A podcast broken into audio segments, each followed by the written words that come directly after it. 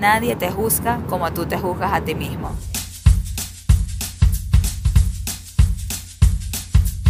Bueno, mi gente, bienvenidos a bordo de este vuelo con destino a una nueva perspectiva. Les habla Michelle Poller de Hello Fears. Y aquí Adam Strambasser, mejor conocido como Stramhacks. Somos una pareja emprendedora, soñadora, ejecutadora y cuestionadora. No nos conformamos con el mundo como nos lo pintaron, así que estamos pintando nuestra propia versión. Más auténtica, sin filtro, más basada en nuestras creencias y experiencias, y no tanto en lo que se supone que veamos. O que seamos. Grabamos desde el avión, literalmente cada vez que podamos. Y figurativamente también, cada episodio es un viaje a 30.000 pies de altura, donde hacemos zoom out de nuestro día a día para filosofar sobre temas que le dan forma a nuestra existencia. Desde el avión es un vuelo hacia nuevas maneras de pensar y de ver la vida. Mientras nuestros vecinos de vuelo nos bombardean con peos, llantos y otras interrupciones inesperadas. Nosotros buscamos elevar nuestra conciencia y cagarnos de la risa en el camino. Así que abróchate el cinturón y disfruta de este trip que no emitimos. Pasaje, de regreso.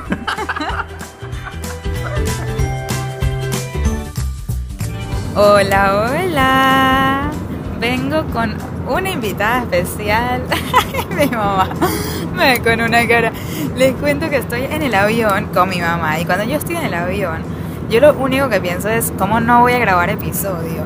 Para mí me duele, quiero que lo sepan, cada vuelo que no hay un episodio me duele en el alma. Para mí esto es sagrado, o era sagrado y de repente es bien difícil porque antes volaba yo y Adam solos, ahora cuando vuelo con Adam, vuelo con Noah.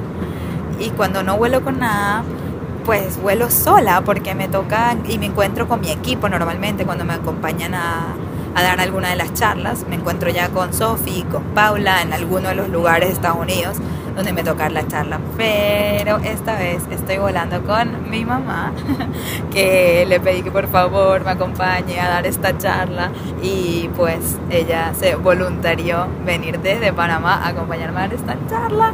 Así que les cuento que ya hicimos el evento, estamos ahorita volando de regreso a Miami.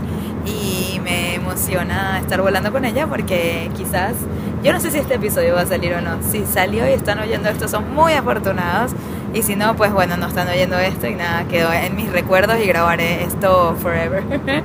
Lo guardaré por toda mi vida y algún día volveré a escuchar esto. En fin, estamos aquí regresando a Miami y le propuse a mi mamá adentrarnos en un tema.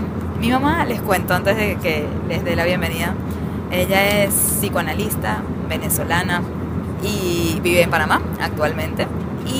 Entonces cuando ella y yo hablamos, pues nos adentramos en temas que a las dos nos apasionan. Ella estudió psicoanálisis y eso es lo que más le apasiona a ella, conversar, hablar y yo no, aunque a mí era una de mis opciones cuando estaba eligiendo carreras, me costó descartar psicología porque realmente también me apasiona mucho el estudio del comportamiento humano y miren cómo terminé hablando de este tema con respecto a los miedos, a la valentía, a la confianza propia, cosas, muchos temas que psicólogos hablan y yo sin haberlo estudiado lo hablo más desde mi experiencia. Entonces también es muy interesante estas conversaciones con ella, donde ella tiene toda la parte más se diría pedagógica, no sé, del estudio del comportamiento humano y yo más de interpretación de acuerdo a lo que yo experimento conmigo misma y con la gente que me rodea. Entonces ella me trae conceptos que ya yo, por ejemplo, hablo y me he adentrado, pero cuando ella me los cuenta digo, wow, sí, eso es lo que me refería y sí existe y no me lo inventé y, y es bueno, me parece interesante, pero en fin, aquí la traigo.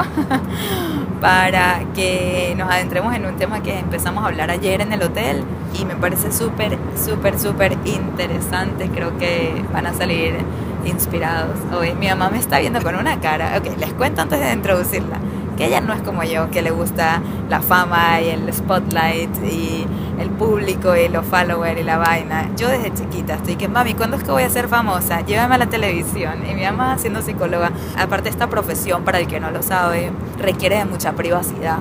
Los psicólogos no se supone que estén expuestos, que sus pacientes sepan si están casados, si tienen hijos, nada de su vida, porque ellos son un lienzo en blanco para que la persona proyecte o refleje lo que quiera y se le devuelva y poder hacer el análisis de la persona que está sentada en el diván, no del psicólogo. Entre más el paciente sabe del psicólogo, entonces más juzga también al psicólogo y acá se supone que no pueda. Entonces yo vengo a romperle a mi mamá esa privacidad.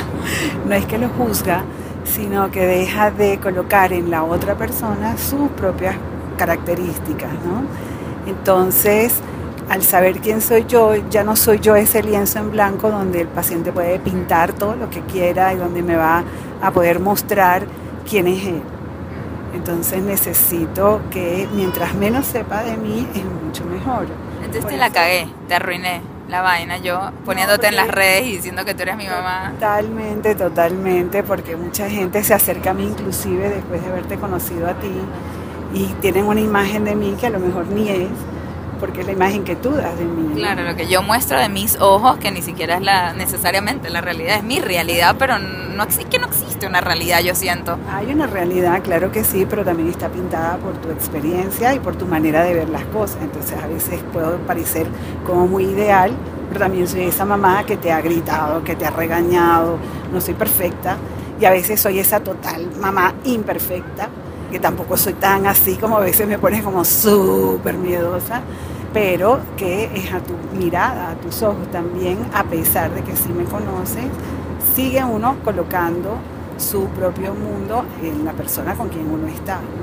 Eso, por eso. Entonces yo vine a arruinarle un poco eso a mi mamá, porque no se supone que nadie sepa quién es ella y si tiene hijos y si no sé qué, pero cuando a Poller y encuentran a Michelle, después diga, pero tú estás relacionada a Michelle y cómo va a mentir, tampoco es la idea estar mintiéndole a un paciente y decirle, no, esa no, yo no la conozco, no, no, no.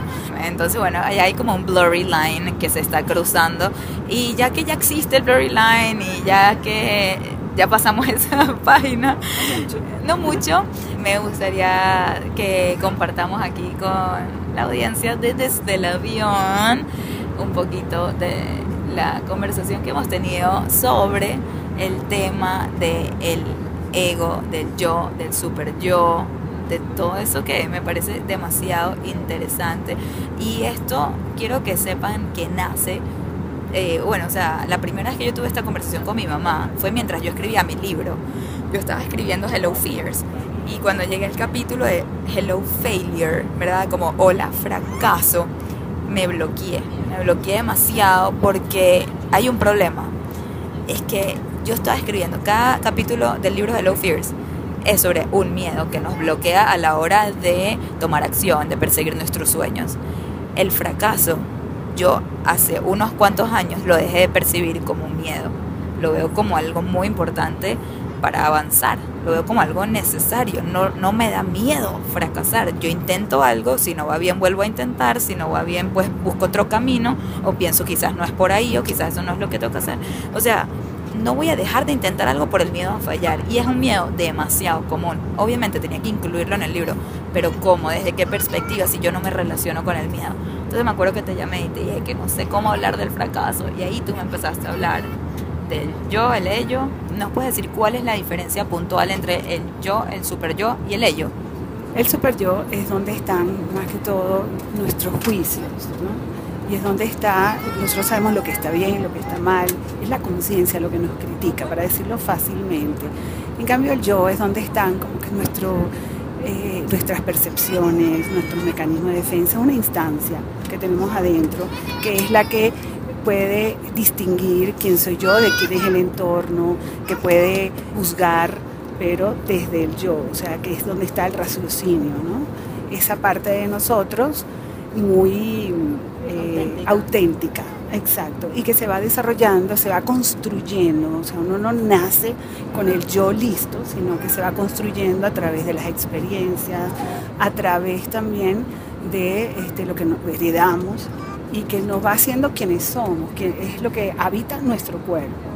O sea, básicamente el yo somos nosotros y el super yo somos nosotros juzgándonos al yo. Exacto, sería como una parte de nosotros que nos automira a nosotros y que es bueno tenerla porque es la que nos cuida, ¿verdad? Exacto, te iba a preguntar eso. ¿El super yo para qué existe? Bueno, es lo que se va formando para uno entender entre lo que está bien y lo que está mal. Y es lo que nos brinda también nuestro ideal. O sea, nos dice cómo deberíamos ser. Como el qué deberíamos ser y a dónde queremos llegar. Luego el yo debería decidir si eso yo quiero llegar ahí o no quiero llegar ahí están de acuerdo y cuando hay una cercanía entre este super yo y el yo y el super yo es benevolente con nosotros, como compasivo. Compasivo, entonces vivimos más tranquilos. Actúan en sintonía. Esa sería la plenitud, sería vivir en sintonía. sería vivir como dentro de nosotros mismos con alguien que nos abraza, que nos quiere, que nos acepta. Que nos impulsa, pero, pero saludablemente. Saludablemente, exactamente. Y falta el ello. Bueno, el ello es con lo que nosotros nacemos, es como, algunos lo llaman los instintos, nosotros lo llamamos las pulsiones, es todo eso que es más irracional que tenemos dentro de nosotros, que lo vemos más en los bebés, en los niños, y que con la experiencia, con la educación, nosotros vamos manejando, ¿no? Sería como que el yo sería el jinete y el eh, ello sería el caballo a quien nosotros vamos domando. Cuando nosotros vemos un niño pequeño que quiere hacer todo lo que le da la gana, nosotros le vamos enseñando a ese niño cómo ser y cómo eh, vivir en sociedad, que es supremamente importante, ¿no? los límites, todo eso. Entonces nosotros le vamos poniendo límites a este ello, que si no sería puro placer, o sea, quisiéramos hacer todo lo que nos da la gana y eso no se O sea, puede. nos comeríamos el mundo entero, no tuviéramos mundo- disciplina. claro, pero también nos llevaría a la muerte. Sí. O sea, porque estaríamos comiendo todo lo que nos da la gana, estaríamos haciendo siempre lo que queremos y eso nos puede llevar a la muerte. Y a la bancarrota también, es la gente que va y se compra todo, que no se pone límites a ellos mismos, no, o sea, no hay disciplina del todo. Exacto, exacto. Y si no hay esta crítica o no hay esta conciencia o no hay este super yo, entonces bueno, dejaríamos libre a este caballo y se, des- se desbocaría, ¿no? Iría a donde le da la gana. Y nosotros queremos llevarlo a un lugar, ese sería cuando tenemos intenciones, hablas, sería a través de el yo. Es el yo el que tiene las intenciones, pero luego está otra parte de nosotros que nos está todo el tiempo como evaluando y que nos dice, no, por aquí no, por aquí sí, y que muchas veces es como, tiene que ver con nosotros, pero tiene que ver con nuestra educación. A veces en las educaciones que son muy flexibles, este, cuando nosotros vemos un niño y le decimos que se castigue él solo, a veces los castigos que se ponen los niños son inmensos, mucho más grandes que lo que nosotros le hubiéramos puesto a nuestros hijos. Eso, o sea, cuando las crianzas son muy flexibles, los niños se castigan a ellos mismos. Podrían llegar a ser demasiado rígidos consigo mismos. y Porque no tuvieron límites. O por- porque no tuvieron los límites y entonces ellos mismos empiezan a este, tener, eh, bueno, lo he visto mucho en, los pacientes, ¿no? que empiezan a ser muy, muy estrictos consigo mismos. Y a veces cuando hay demasiado también censura dentro de la casa, entonces el niño adopta esa, se identifica pues, ¿no? con los padres en esa forma de ser tan estricta. ¿no? ¿Y qué? Entonces son estrictos con son- ellos o rebeldes. a veces pueden ser rebeldes. Lo que, lo que pasa es que ser rebelde o ser estricto son las dos caras de la misma moneda.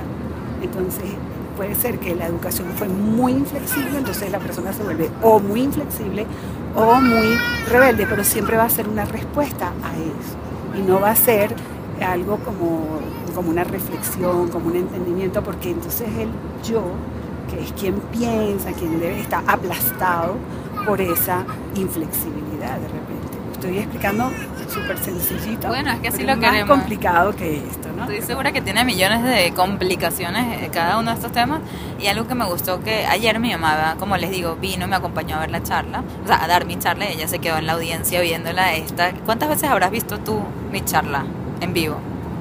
Creo que por lo menos unas 8 o 10 veces. 8 o 10 veces en vivo, sí, puede ser.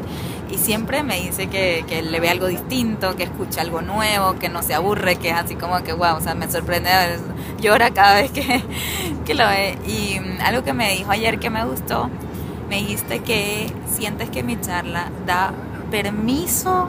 que de repente rebajas Ajá. esa crítica, das permiso, aunque uno sea, o sea, a ese yo, que eres tú, ¿verdad? Este, a que puedas tener tus propios sueños y que no siempre estés como limitado, como que esto no se puede, esto sí se puede, no sé, como que tú rebajas eso y haces a las personas tener la ilusión o el deseo de desarrollarse e ir en el camino que uno quiere, que cuando tú dices, bueno, bailar como si nadie te estuviera viendo, ¿ves? Al final, ¿quién es el ese que no te está ve? viendo? Sí. Entonces es como que si por un rato pudieras suspender esa crítica y pudieras bailar sin tú, porque no es que nadie te esté viendo. Es verdad que hay gente viendo y que puede ser muy crítica, pero yo creo que la persona más crítica es uno mismo, ¿no? Y es poder suspender por un rato esa exigencia interna, ese nivel de a donde, por ejemplo, de ideal, ¿no? Del ese ideal del yo a donde uno quiere llegar, que a veces es imposible, porque es como eliminar lo humano que hay en- dentro de nosotros, ¿no? nunca vamos a ser perfectos. Sí, Yo para- misma, estando en este podcast que Michelle me, me propone, estaba muy preocupada porque a mí se me olvidan las cosas cuando tengo que hablar en público. A mí no me gusta hablar en público, eso realmente no es mi, mi gusto. A mí me gusta trabajar en lo que trabajo. Y apenas Michelle lo dijo, empecé yo misma a sabotearme, Ah. empecé a, bueno, y entonces, ¿qué voy a decir? Y empecé a ponerme un nivel elevado de exigencia y realmente, ahora uno que lo estoy hablando con Michelle, que en realidad no veo al público y no sé ni con quién estoy hablando, este, pude bajarlo y ser yo. Es que lo que creo que la gente se le olvida es que si alguien te elige, si yo te elegí a ti para grabar el podcast, no es porque estoy esperando algo que no eres. No es porque estoy esperando hablar aquí con la mejor psicóloga del planeta, del mundo mundial. No, es con mi mamá, una persona que sabe de psicología, que ejerce psicología, o sea, el psicoanálisis, que sabe más que yo de estos conceptos, porque yo no lo estudié, ella sí, y que siempre tenemos este tipo de conversaciones y que me parece que cuando las tenemos es una lástima que no hayan sido grabadas, así sea para un público o así sea para mis hijos o así sea para mí misma en el futuro, yo tener esto grabado porque yo soy una loca que quiero todo retenerlo y que nada se esfume y una conversación con mi mamá se esfuma, bueno, queda en mi cabeza, pero cada vez más desvanecida. Entonces si queda aquí grabada, pues ya eh, no se me desvanece, ¿no? Y es eso, que tú quizás cuando yo te digo que quiero entrevistarte, estás pensando que quiero entrevistar a la mejor psicóloga del mundo. O sea, y tú dices, no, pero yo no voy a saber hablar. A la mejor psicóloga del mundo y no a tu mamá Exacto. o a la persona que soy. Claro, y a mí misma. lo que.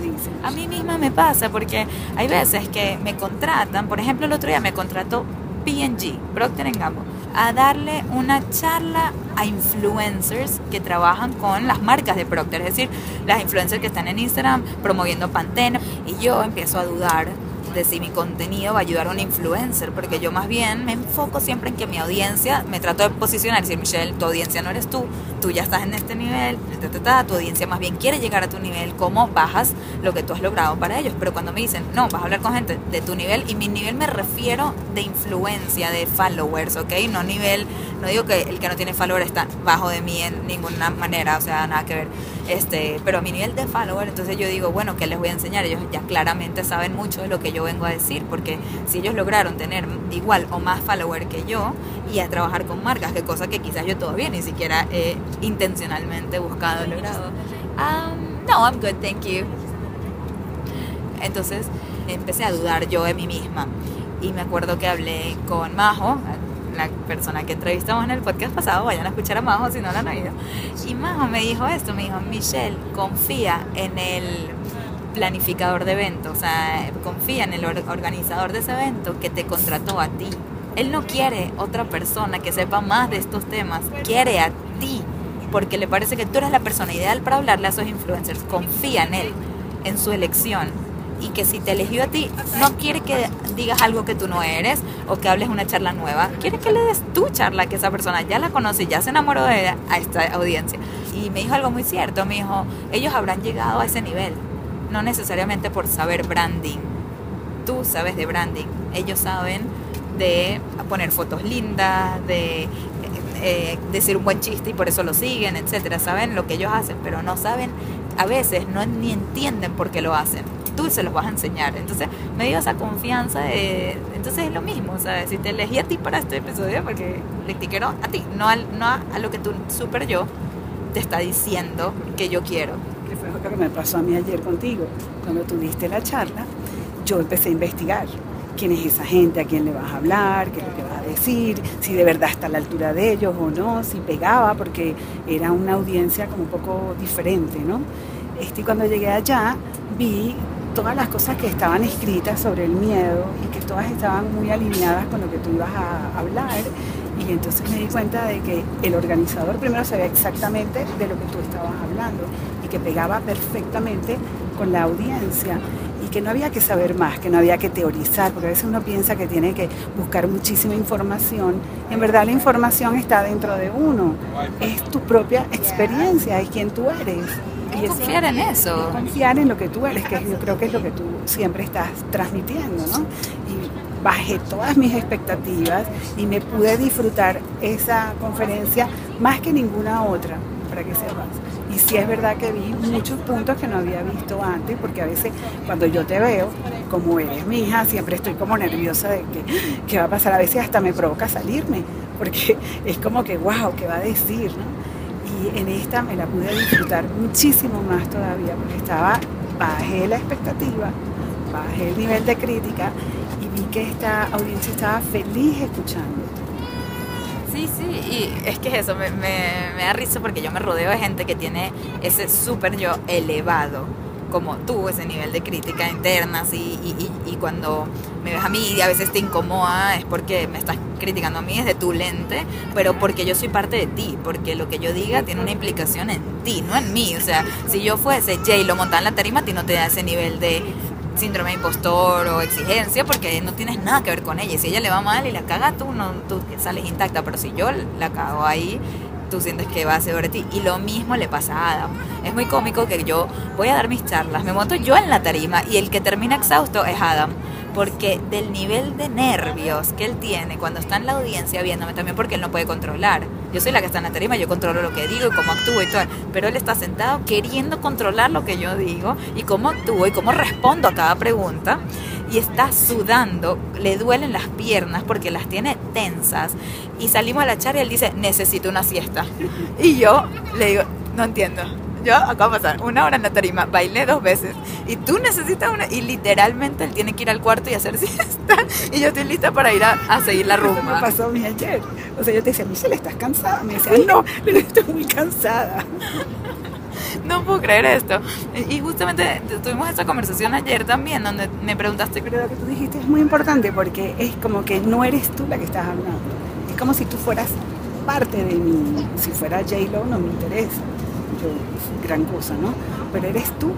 Y entonces es como si tú fueras un pedazo, ahí hay esta proyección de uno en el otro. Sí.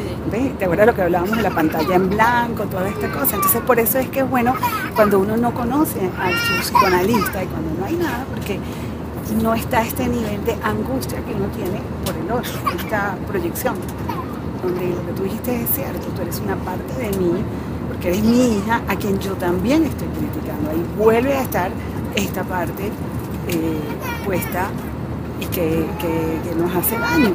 Sí, no, nos limita, o sea, nos limita, limita nuestro potencial, nuestra capacidad. O sea, si es por mi mamá, este podcast no existe, porque ella misma se limita y dice, no, no, no, yo no sirvo para eso, mejor no grabamos, no sé qué, y yo tengo que ir a empujarla. Y si es por Adam, este podcast desde el avión no existe tampoco, porque como saben, Adam tampoco es del que te dice, coño, hay un bebé que no la está pasando nada bien y ahora empatizo con la mamá. No le resiento nada a ese bebé ni a su mamá. Estoy que pobre mamá no quisiera ser yo, pobre bebé. Eso es lo que pasa cuando no compran la almohadita que yo le compro a Noah, lo pongo a dormir tranquilito. Yo tengo que hablar con esta mamá. No, mentira, ya estoy juzgando, ¿ves qué mal? Y pensando en los bebés y todo eso, pienso como que, ¿qué hace uno para ayudarlos a tener un super yo saludable, un super yo compasivo? Yo siento que tú lo hiciste bien conmigo, o sea, no sé si, ¿qué hiciste? No sé si hay algo que tú puedas pensar, ¿qué hiciste tú? Para lograrlo, pero la verdad es que por lo menos conmigo, no voy a hablar por mi hermano, pero conmigo lo lograste, porque yo, mira, lo llevo a otro extremo, yo soy tan compasiva conmigo misma, o sea, yo digo algo mal y yo no me doy latigazo, yo digo, ay, qué cagada, no tenía que haber dicho eso, ya aprendiste Michelle, no lo repitas, continúo, ¿sabes? Como que no me paro, no, no me doy esos latigazos que mucha gente se da y le dan mil vueltas, pero ¿por qué dije eso? Que la cagué. No, ya la cagué, aprendí, no lo vuelvo a decir, me perdono todo el tiempo. Es algo que, por ejemplo, a Adam le revienta un poquito, porque él a veces sí me dice, pero entendiste lo que se hizo mal, pero como que él quiere que yo, ¿verdad? Como que sí sea más exigente conmigo misma, más perfeccionista, y yo soy un poquito más como que tan forgiving tan perdonadora a mí misma que entonces eso a él un poco le, no sé, le, le, no se identifica porque él sí es bastante duro con él mismo. Así que no sé, si se te ocurre algo que tú hayas hecho intencionalmente para que yo sea de esta Estaba manera. pensando lo que hablábamos ayer de los trenes, ¿no? Como uno se puede montar en el tren este de la crítica y vivir así toda la vida hasta sin darse cuenta, ¿no? Porque eso es automático, es como estar en ese piloto automático de pura este, estar automirándose, pero de una manera fea. ¿no? O montarse en ese tren tranquilo, donde uno se siente cómodo con lo que está haciendo. No sé si ese ejemplo suena, suena bien, ¿no? Pero es como un lugar, estar en ese lugar donde uno se siente bien con lo que hace, aunque sabe que no lo esté haciendo tan bien. O sea, no es que, que lo va a pasar por alto, no estamos hablando de, ay, yo soy una maravilla y no tengo ningún error. Estamos hablando de poder... Permitirse el fracaso, las fallas. permitirse las fallas, pero yo creo que con respecto a ti, creo que bueno, está mucho tu personalidad desde chiquita, que creo que naciste con eso, en cierta forma, no sé si atribuirme a mí esa, lo que tú dices, de que tú seas de esa forma, ¿no? Pero creo que sí, fui exigente entre de todo, pero me controlé mucho y sí quise que fueras auténtica. O sea, realmente me enfoqué, quizás mi objetivo consciente, inconsciente, era de que pudieras ser quien tú eras, ¿no? Con tus errores, como cuando tú decías que yo te dije que, bueno, tú eres Michelle con lentes y sin lentes. Tú eres Michelle con tus errores, sin tus errores. ¿Y qué es ser Michelle? O sea, es ser quien tú eres. Creo que me enfoqué mucho en eso. Además, creo que tu papá también es muy así, o sea, él ni lo piensa, él es muy tranquilo consigo mismo. Creo que en la mezcla, más las experiencias tuyas, más lo que tú traías, o sea, esta capacidad tuya de siempre estar pensando, de, de analizar más allá de lo que... O cuestionar. De cuestionarte, quizás, ¿no? Sí, como de ver más allá de lo que se te daba, ¿no? Y siempre queriendo más, pero siempre queriendo más sabiendo que lo ibas a lograr. No es yo quiero esto y yo quiero llegar a hacer esto, pero de una manera fantasiosa, sino que tú hacías todos los pasos para que eso se diera. Entonces creo que fuiste aprendiendo, que también es muy importante, que para lograr lo que uno quiere se hace con esfuerzo, porque hablabas tú el otro día del síndrome del impostor, que lo hemos visto, que es que no es que, ¿por qué me siento impostora? Bueno, porque de repente estoy haciendo o hablando algo de lo que yo realmente no sé mucho. Si yo quiero hablar de eso, tengo que hablar desde mi experiencia, desde mi sabiduría acerca de eso. Cuando yo estoy tranquila conmigo misma sobre lo que yo sí he estudiado y por, lo que yo he pasado, yo lo puedo hablar sin sentirme impostora. O sea, es hacer realmente el esfuerzo para saber sobre ese tema. Yo creo que sí tiene mucho que ver con que yo nací de cierta manera, o sea, como que sí traigo eso dentro de mí, pero es la lotería de la vida que padres te tocan. Y pude haber tenido padres súper controladores, exigentes, ¿sabes? Queriendo llevarme por ciertos caminos. Y eso no sé qué hubiese ocasionado a mí, puede que hubiese ocasionado depresión, no sé, o sea, este, me hubiese llevado por unos caminos eh, oscuros de que no, yo soy una persona rebelde y viene alguien a tratar de controlar esa rebeldía, hubiese sido bastante chocante y tuve la suerte, el privilegio de nacer en una casa donde yo vengo al mundo siendo un poco rebelde, cuestionadora, ¿sabes? No quiero lo normal, no quiero irme por lo que todo el mundo agarra solo porque todo el mundo lo agarra, ta, ta, ta. Y tengo una mamá permisiva, o sea, una mamá, no. Es que valida lo que tú estabas diciendo porque a mí me parecía muy interesante. O sea, me parecía que lo que tú traías era valioso. Entonces, quizás yo a veces estaba equivocada, te, te escuchaba, decía, wow, no, pero Michelle tiene razón en esto, ¿no? Entonces, yo siento que quizás es tener personas alrededor que lo escuchan a uno. Que tengan la curiosidad de, de conocerte y de no pensar Ese ser que está ahí. Exacto, de no querer, o sea, no es pintar un lienzo, Exacto. volvemos al lienzo, no es como no es pintar a Michelle como yo quiero que ella sea, sino esculpirla, ¿no? Eso lo decía O Freud. sea, es como descubrir los colores que se van a ir solitos. Por eso uno va esculpiendo, ¿no? Eso es lo que es el psicoanálisis también, Ah, ¿sí? ¿no? Uno no pinta un lienzo, uno lo va esculpiendo, o sea, depende de qué material te toca, ¿no? A veces son de bronce, a veces eres de madera, entonces uno De va, anime. sí, de anime, entonces uno lo hace con mucho más cuidado, hay niños o hay hijos que nacen mucho más irritables, más difíciles, entonces necesitamos tener paciencia, hay etapas de la vida que necesitan más paciencia, De entonces... hecho, creo que uno de los errores más grandes que un papá puede hacer es asumir que su segundo o tercer hijo está hecho del mismo material que el primero. Porque el reto más grande para mí, si- no lo he, no lo he vivido, pero estoy segura que uno de los retos más grandes para un papá es aprender a esculpir un material y cuando ya lo dominaste y lo entendiste, te sale un hijo con otro material porque dices, oh my god, empiezo de cero. Ya yo sé esculpir madera, pero ahorita me toca esculpir eh, clay, ¿sabes? Entonces, o sea, plastilina. Hay que ser entonces más cuidadoso porque se puede romper. En cambio hay hijos que son más fuertes, ¿no? Entonces uno los va esculpiendo de otra manera, ¿no? Me encanta el concepto de, eso, de que muchos padres quieren pintar un lienzo en blanco cuando nacen sus hijos y es que yo quiero que él sea beisbolista y abogado y sabes que se case de tal manera y que no sé qué. Y ese niño quizás viene con otra ADN muy distinto al que tú querías que tenga. Y es tener esa curiosidad de conocer al otro poco a poco y, y eso es la suerte, sabes, el privilegio que siento que yo tuve en la casa y para que sepan, los que nos están oyendo, hoy me ven a mí vestida de moradito y rosadito y súper femenina y girly como soy yo, pero yo exploré muchas etapas cuando era chiquita, no sé, a mis 8, 10 años. O sea, una época mía que, ¿te acuerdas que yo solo me quería vestir de negro? Quería usar camisas de hombre, ¿te acuerdas? Grandes. Pero con ropa más grande y despeinada, no te gustaba peinarte. no me gustaba peinarme, no me gustaba arreglarme. La ropa, que yo me acuerdo que tenía camisa, no sé si era, pero colores más oscuros, este, o sea, y, tenía que ser grande, la camisa me tenía que tapar los codos, estaba tipo tan grande la manga que me tenía que, o sea, la pollina me tenía que tapar los ojos, o sea, yo quería, o sea, eran unas cosas, y era pura rebeldía mía de explorar ir un poco en contra de la corriente, que yo veía que las niñas las ponían con vestido y colores y flores y colores pasteles y yo quería, que era lo que mi mamá quizás quería, pero yo decía, no, me revelo. Y mi mamá en ningún momento me regañó por eso, me castigó. Claro, pero es que los niños vienen también a enseñarle a uno. Entonces uno también va aprendiendo. Porque cuando tú dices que yo quería que tú tuvieras hijos, o cuando yo quería que sí te vistieras girly, este, quería ponerte los lacitos y tú no me dejabas, no era fácil, es difícil eso, ¿no? O sea, pero luego si tú escuchas y entiendes el otro punto de vista, que ahora entiendo cada vez que te oigo más, este, por qué no querías tener hijos cuando yo sí quería que los tuvieras, ¿verdad? Y que era mi deseo, no el tuyo, no era tu momento, este, y que lo vas diciendo, bueno, lo voy comprendiendo más.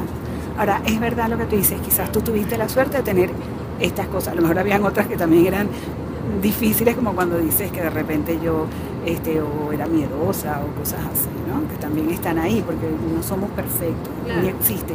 Existen los padres lo suficientemente buenos. Cada uno como padre hace lo que puede. Es lo que me, me encantó que mi hijo Michael, a mí, que es Michelle, no se supone que sea, Michael Melamed, por cierto, en una sesión que tuve con él, me dijo, no se supone que seas la mejor mamá, se supone que seas la mejor mamá posible ¿Qué quiere decir la palabra posible? Quiere decir dentro de tus posibilidades, dentro de tus habilidades, dentro de tus propios deseos, dentro de quién eres, de tu carrera, como que dentro de todo eso, ¿cómo puedes ser la mejor mamá posible? No vas a dejar de hacer tu carrera, no vas a dejar de escuchar tu deseo interno o de tener los errores que ya tienes. Y es eso también, yo como hija no espero papás perfectos, porque eso también me diera una ilusión falsa de la realidad y de las exigencias del planeta. Yo necesito papás imperfectos para ver también esas fallas y, saber que es, está bien tener fallas y permitirme a mí misma fallar también, como mamá, como hija y como ser humano. Más que si los papás son perfectos, entonces ya lo tienes todo, ¿para qué te vas a ir? Te quedas en la casa viviendo toda la vida y por eso viene la adolescencia, ¿no? Donde los hijos ven a los padres tan imperfectos y es una manera de poder salir de allí, porque así tú buscas y empiezas a buscar tu perfección, ¿no? no la que estaba dentro de la casa, si no te quedarías pegada ahí toda la vida y nunca saldrías de esa casa, ¿no? Una casa perfecta. La falla es lo que hace crecer, como el bebé, cuando el bebé le damos todo, todo, todo, no le dejamos ni siquiera que tenga hambre, ¿cómo va a saber el bebé que eso significa hambre? Mientras estamos preparando el tetero, por ejemplo, y el bebé va teniendo hambre, él va entendiendo que hay un momento donde hay y hay un momento donde no hay. Y eso le permite crecer y entender cómo actuar frente a cuando no hay. Entonces el bebé llora. ¿Para qué? Para llamarte, para que vengas a darlo. Y poco a poco, claro, con, el ir y venir de la situación, vas aprendiendo y vas, vas creciendo. el, bebé va pudiendo esperar cada vez más porque sabe que algo va a venir.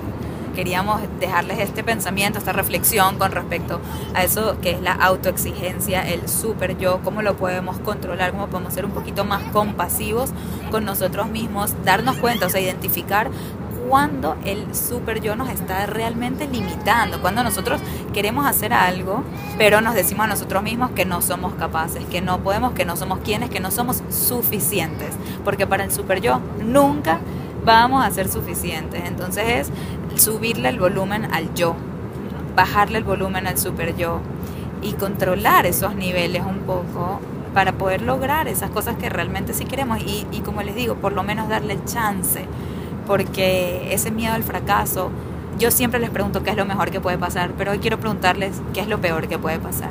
¿Qué es lo peor que puede pasar si fracasas? Aprendes. ¿Quedas mal? ¿Con quién quedas mal? ¿Qué tanto importa con quién quedas mal? Si ese queda de mal te dio un aprendizaje que te va a ayudar a hacerlo mejor la próxima vez. Para mí, al final todo es ganancia. O sea, me cuesta pensar en qué es lo peor, pero también hay que tomarlo en cuenta y darnos cuenta que a veces lo peor no es tan grave.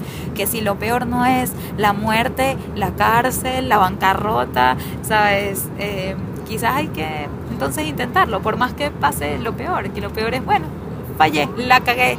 Sorry universo, sorry mundo, sorry yo mismo somos humanos, exactamente.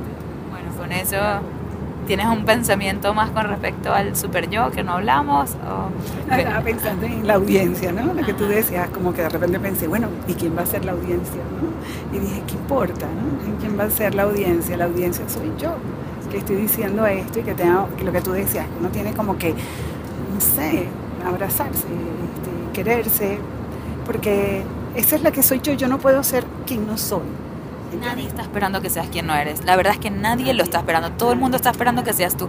Y si te invitaron a la mesa, cuando a veces cuando dicen, si sabes cómo soy, ¿para qué me invitas? Bueno, porque sé cómo eres. Porque sé que sí, quizás vienes a, a tomarte todo el alcohol de la fiesta, pero nos vas a hacer reír. Así que te, te queremos como eres, con tus cosas buenas y con tus cosas malas. Entendiendo que somos humanos y que nadie está esperando la perfección. Creo que solo uno está esperando la perfección. Y una frase que tengo en mi libro es, nadie te juzga como tú te juzgas a ti mismo. Eso quiero que se lo graben, se lo tatúen, se lo pongan de wallpaper. Nadie te juzga como tú te juzgas a ti mismo. Ponemos esa mirada malévola en el otro, pensando que nos están destruyendo a nosotros y tal. Y somos nosotros mismos viéndonos. Y es algo que yo tengo, un consejo que siempre doy cuando me piden consejos de public speaking, de hablar en público. Y es, mira al público como a tu amigo, no como a tu enemigo. Si sales a un escenario viendo al público como tu enemigo, te va a entrar muchísimos nervios, síndrome del impostor, te vas a empezar tú a sentir muy mal en, la tarima, te vas a dudar cada palabra que dices porque crees que el público te está dudando. E, y el público eres tú, exactamente, dice mi mamá, el público eres tú. ¿Quién te está juzgando? Tú solo. Entonces, cuando tú entras entendiendo que el público es tu amigo, y realmente lo es, porque lo que yo le digo a la gente es que esa gente que te va a escuchar a ti, lo único que quiere es que te vaya bien, que te vaya bien, porque les vas a hacer el día. Si tú dices algo importante, algo inteligente, algo cómico, algo entretenido, esa persona sintió que su tiempo valió la pena. Y no hay nada más que todos queremos que nuestro tiempo valga la pena. Entonces estamos rooting for you. ¿Qué quiere decir eso?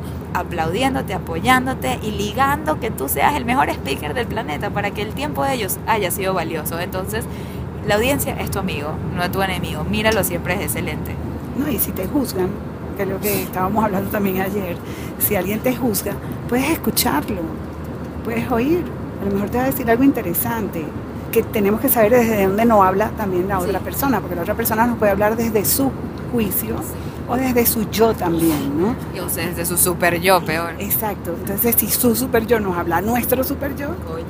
estamos... ¿Sabes qué me pasó el otro día? Después de una charla reciente, el mes pasado, había una persona en la audiencia que me veía con cara de juzgar, de juzgona, todo el tiempo. Y ella, cuando yo después firmé libros, firmé como 200 libros, una fila enorme, ella esperó ser la última, porque quería hablarme. Y se me acerca, yo vi como ella esperó de último. Y cuando se me acerca, yo tengo a mis clientes, la persona que me contrató, al lado mío, y a Paula también. O sea, era Paula, yo y los clientes. Y ella me dice, muy buena tu charla, me dice, pero... Y se queda callada. Y yo, una parte de mí ¿Cómo? No. Se llama chocomierda. Chocomierda. No es psicoanálisis. Ajá, no fue psicoanálisis, fue un paréntesis. Pero. Sí, chocolate de mierda. Entonces, me dice, pero una parte de mí inmediatamente se alerta. Esta persona me va a criticar, ¿no? O sea, mi super yo entró en super alerta y tengo el cliente al lado mío. No me siento cómoda que me va a criticar y menos con mi cliente que me contrató al lado, ¿no? Porque ella es la audiencia. Y me dice, pero, y después ahí mismo cambio mi, mi- yo mi perspectiva y digo, qué bueno, me van a dar feedback para mejorar. Es lo primero que, que, que después pienso inmediatamente. Entonces yo le digo, exacto, Tú respondiste con tu yo. No, no, no se habló de super yo a super yo. Se habló de super yo a un yo, pero a un yo fuerte. ¿Entiendes? A un yo seguro. A alguien que sabe que llegó a donde llegó después de un trabajo arduo y que si hay algún error, bueno, lo escucharás y se puede corregir. Exacto, que hay reparación. Que no hay, que no es el fin del mundo, ¿no? Que no estás débil. ¿Ves? En eso la tipa me dice, no, nada, nada, me dice. Y le digo, no, dime, le digo yo, insisto. Entonces ella me dice, no, en verdad nada, it was really good. Y le digo, I want you to tell me. Le digo, how can I improve? What about it didn't resonate? ¿Sabes qué? De la charla no te resonó a ti, ¿sabes? Y me dice, al final dijiste que no podemos hacer las cosas para satisfacer a otros y que si logramos algo y no se lo contamos a nadie, que eso también nos debería hacer feliz. Pero a mí me da felicidad contarle las cosas a la gente. Y yo le dije como que no digo que no le cuentes las cosas a la gente, digo nunca hagas algo por contárselo al otro, hazlo porque a ti te hace feliz y después compártelo con el otro, pero no lo hagas. Y le dije, yo no escribí un libro para hacer a mis papás orgullosos. Yo escribí un libro para hacerme a mí orgullosa y regar mi mensaje de impacto a la mayor cantidad de gente posible. No es que yo no voy a compartir el libro con la gente ni la noticia con mis papás. Claro que eso las voy a, se lo voy a compartir, pero no lo hice por eso. Y eso es todo lo que te quise decir. Y me dice, ah, ok, ya entendí el Pero mensaje. Eso es comunicarse. Exacto. Eso es comunicarse. Cuando uno se comunica, entonces ahí bajó, cambió todo y hubo una comunicación. Este, hubo un entendimiento, no se fue a una guerra por poder. Claro, por ego, por totalmente. egos, exacto, sino fue como realmente, no sé, como un match, ¿no? Sí, Como Y yo de hecho hasta estaba esperando más bien que me diga algo que, que yo no vi, algo que yo no tomé en cuenta para más bien mejorar mi charla. Pero bueno, una vez más me di cuenta que mi charla está muy buena, así que... Mil cosas más se me ocurren hablar de las parejas. Ay, Dios mío, aquí esta conversación la voy a cortar porque es que podemos hablar por horas y horas. Si quieren que vuelva a entrevistar a mi mamá en alguna otra ocasión, ella dice que no, pero ustedes, si sí lo quieren, manden, miren, manden el emoji de lentecitos, el, el emoji con los lentecitos en el grupo de Telegram. Si no están en el grupo de Telegram, o sea, ¿dónde están? Tienen que ir al grupo de Telegram busquen desde el avión en Telegram para que estemos ahí, tengamos conversaciones sobre los episodios, nos cuenten qué tal les pareció, nos digan que quieren más, que les gusta más, que quieren menos. Como ven, estamos abiertos a la crítica también, a que nos digan cómo podemos mejorar. Así que, bueno, Ma, gracias por ponerte muy incómoda el día de hoy Vulnerable. en la tarde de hoy en este vuelo hacia Miami. Así que bueno, los dejamos para seguir aquí trabajando, hablando y bonding. Un abrazo a todos, a ustedes, a sus yo y a sus super yo. Les mando un abrazo también eh, cálido y fuerte. También, también a los impulsos. Hay que dejarlo porque cuando uno no tiene todo junto, o sea, la idea es que pueda haber de todo dentro de uno, ¿no? Exacto, el O sea, deseo es muy importante. digo que dentro de uno está el niño, el adolescente y el adulto. Si fuéramos puro adultos, qué fastidio. Si fuéramos puro niño, no lograríamos lo que queremos. Entonces, es esa mezcla la que nos hace bien, ¿no? Exacto, la que nos hace humanos, conectar el uno con el otro, aprender, crecer y disfrutar de la vida. Así que bueno, un abrazo a todos. Extrañamos mucho a Adam en esta conversación, que también hubiese traído puntos interesantes. Un abrazo a todos, se les quiere.